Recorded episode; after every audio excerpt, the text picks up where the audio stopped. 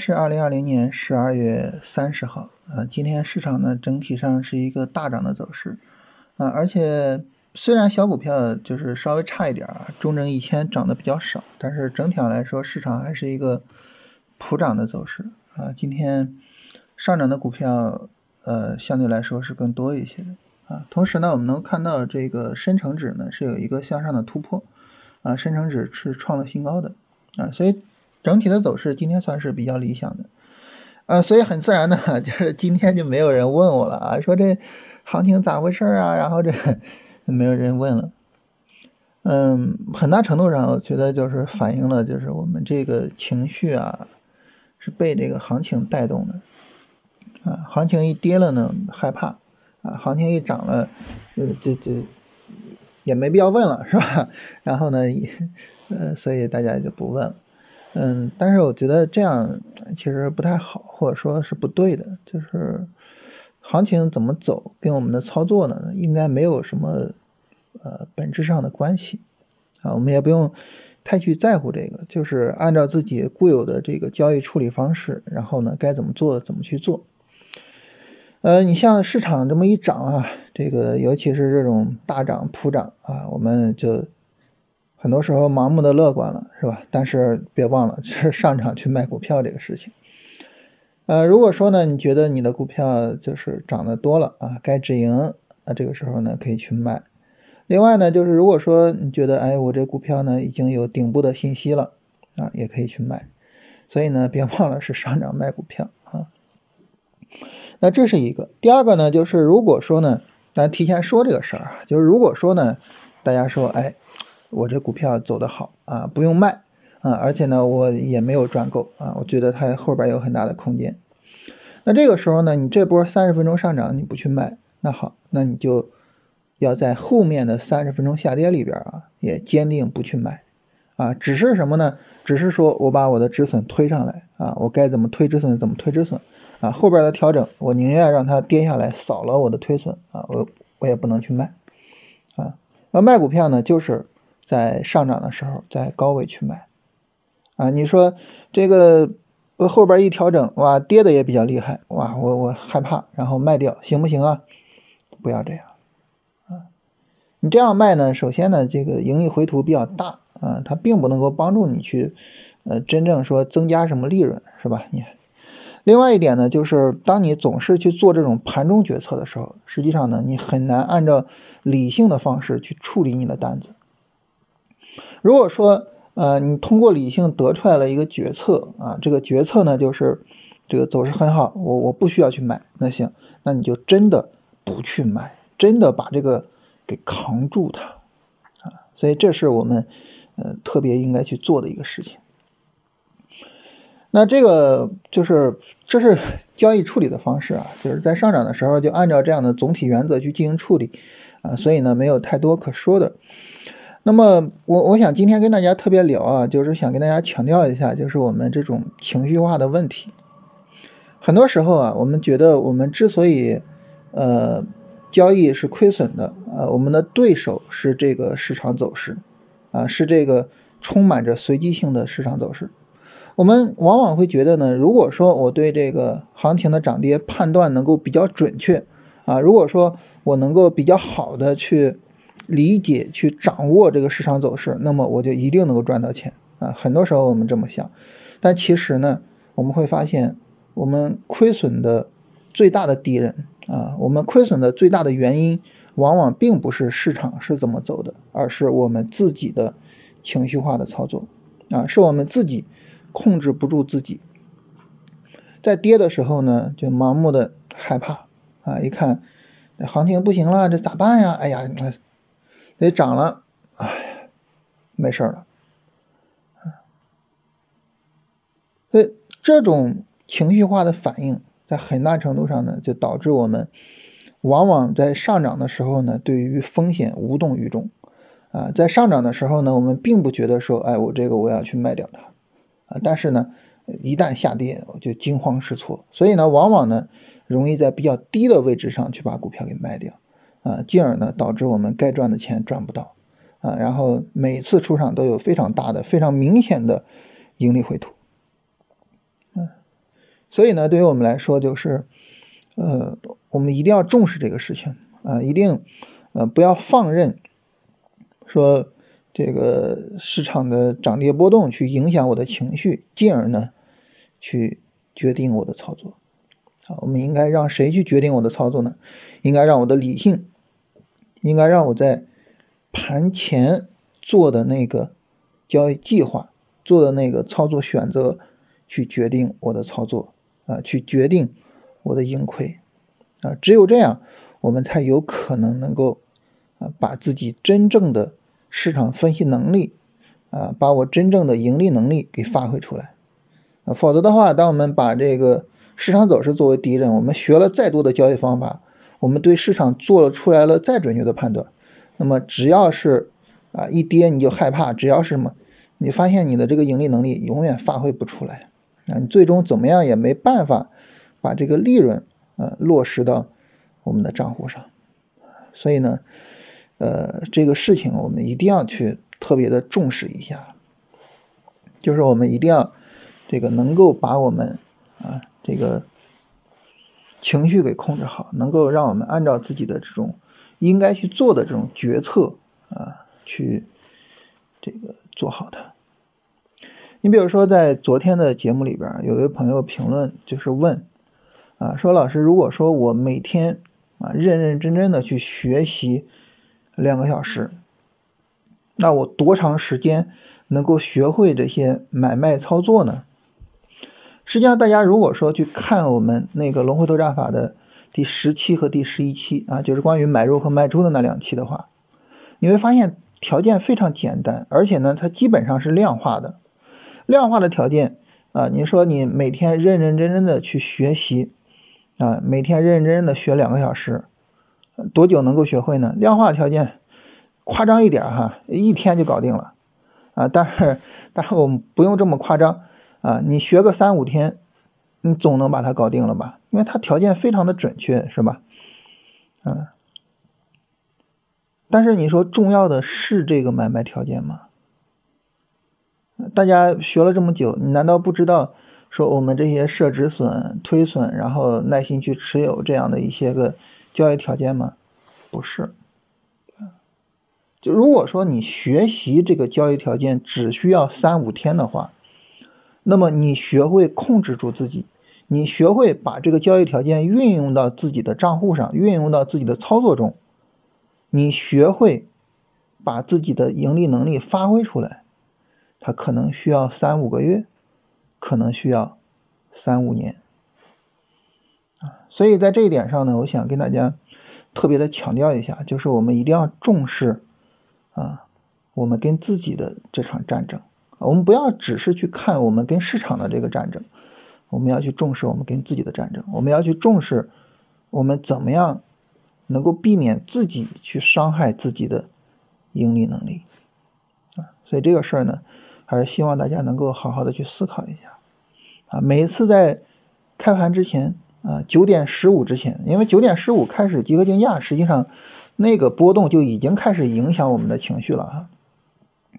在九点十五之前啊，做好一个充分的这个操作计划啊。这个操作计划呢，最好是啊能够落实到纸面上，甚至呢能够落实到交易软件上的啊。然后呢，这个在盘中啊就不用管了，就无论你盘中怎么走，我按照我的这个交易计划来啊。就像我们现在啊，现在是一个收盘状态，是吧？我们的交易计划呢，就是赚够了的那些股票，我去做止盈。啊，没有赚够的股票，啊，那么我推损去持有它，就这么简单，啊，然后呢，我就坚定的按照我的计划来就完了，啊，所以有些时候其实，呃，市场并不复杂，尤其是我们针对市场走势的这些操作，啊，完全不复杂，复杂的是人心，复杂的是我们的情绪，复杂的是我们怎么去控制我们的情绪。所以这个事儿呢，还是希望大家好好的思考一下。然后呢，这个像这位朋友问的这个问题啊，说每天两小时多长时间可以学会买卖？他在这儿说了四个字，说不算选股啊，就是选股这个事儿不算啊。我我只考虑说买入跟卖出这个事儿多久可以学会？我我觉得这个问题本身是有问题的。你为什么不算选股呢？其实买卖这个事情啊，它并不是最重要的。啊，我我之前跟大家聊过哈，就是我觉得买卖之前的事情是更重要的。这个之前的事情是什么呢？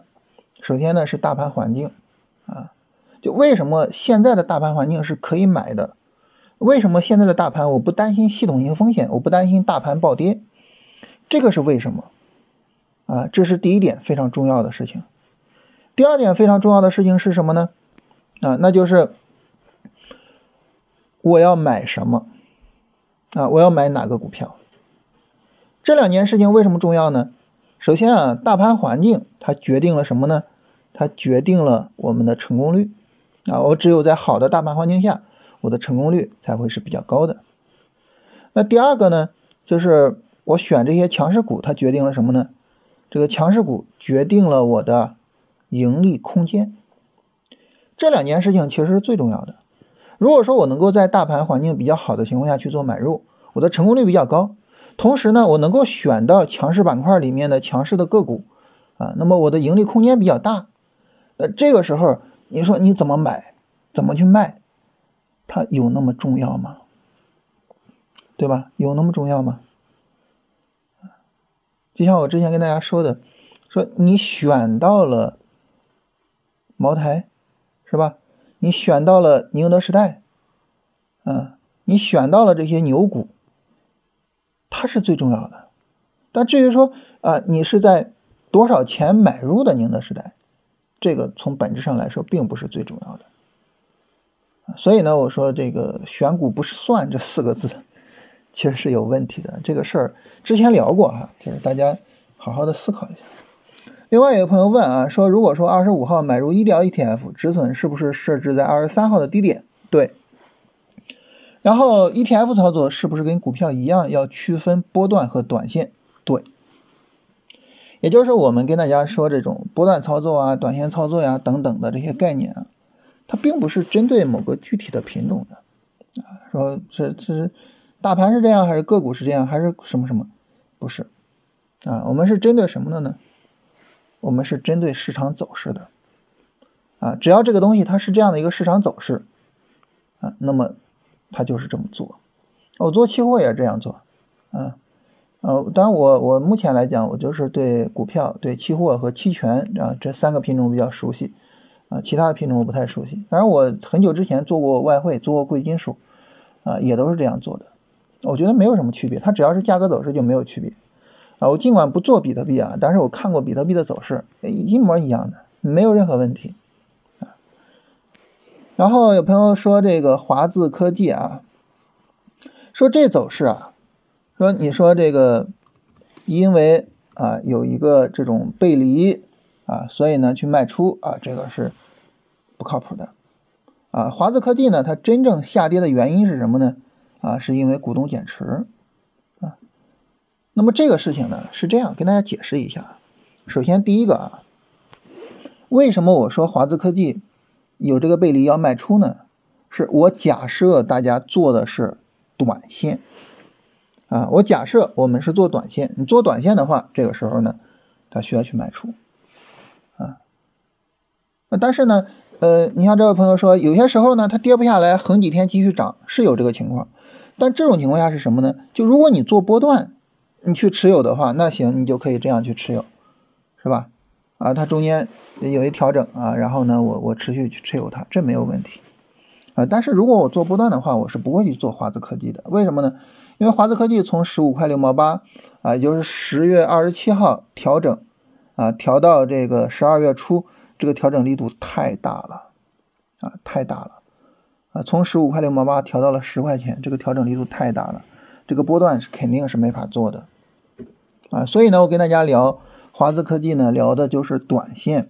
那么短线操作呢？那么在短线上涨的内部有背离，也就是三十分钟或者是什么，它有一个背离的话，这个时候我就需要考虑卖出。所以我就说，三天上涨涨不过一天，典型的背离，这个时候呢就需要考虑去做卖出了。那是这么一个原因，就是跟级别是有关系的啊。但是至于说，呃，它这个下跌是什么原因导致的，这个我觉得，呃，就是从我们去讨论这个具体的卖出上啊，不用太去深究它。为什么呢？因为每一天的这种涨跌啊，很大程度上呢都是随机的，很大程度上随机的，你很难讲它究竟是什么原因导致的。然后呢，这个有朋友问说，航天彩虹怎么样？啊，航天彩虹这个股票整体上走的这个还是很不错的啊。它的这个首先呢，军工这个板块就不错啊。军工整体上来说，现在慢慢的进入到了利润的兑现期啊。军工这个板块很值得我们后续特别的重视一下啊。大家可以去看一下军工这方面的研报，嗯，那么。整个这个板块是不错的，然后另外呢，这个价格走势也没有什么太大问题，是吧？它在这个十二月二十四号跳空高开了之后呢，那么一直在跳空区域的上方在走调整，啊，所以后续是可以去关注的，啊，如果说比如说明天再有根阴线啊，当然后后边就放假了哈，那就是节后了，就是再有阴线再下跌跌不下去，实际上这个股票是很值得去关注的，呃，然后呢，这个特变电工。啊，特变电工有没有这种上涨的可能性？对于特变电工这个走势来说啊，就是它走出来高位走出来这种大阴线杀跌啊，那么一般情况来说，我是不会去做它了，或者是要要等它一个长期的调整再说啊。一般情况来说就不做了。啊，如果说是什么时候呢？如果说你看哈，十二月二十一号一根阴线，二十二号一根阴线。二十三号阳线，二十四号一根阴线，哎，十二月二十四号这一天去买，你看阴线、阳线、阴线下上下嘛，然后在这个时候去买是没问题的。但这个时候去买呢，就是一个超短线的买入，是吧？然后这个涨停啊，其实就可以考虑止盈。然后后边这个暴跌就没法再去做了，后边就没法再去做了。大家知道，在我这个选股力度上，就是。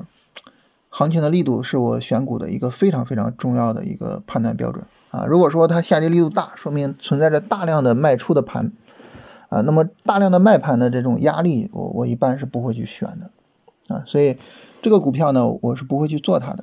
但至于你说特别电工有没有上涨的可能性啊，这个我没法回答啊，我能回答的是我做它还是不做它啊？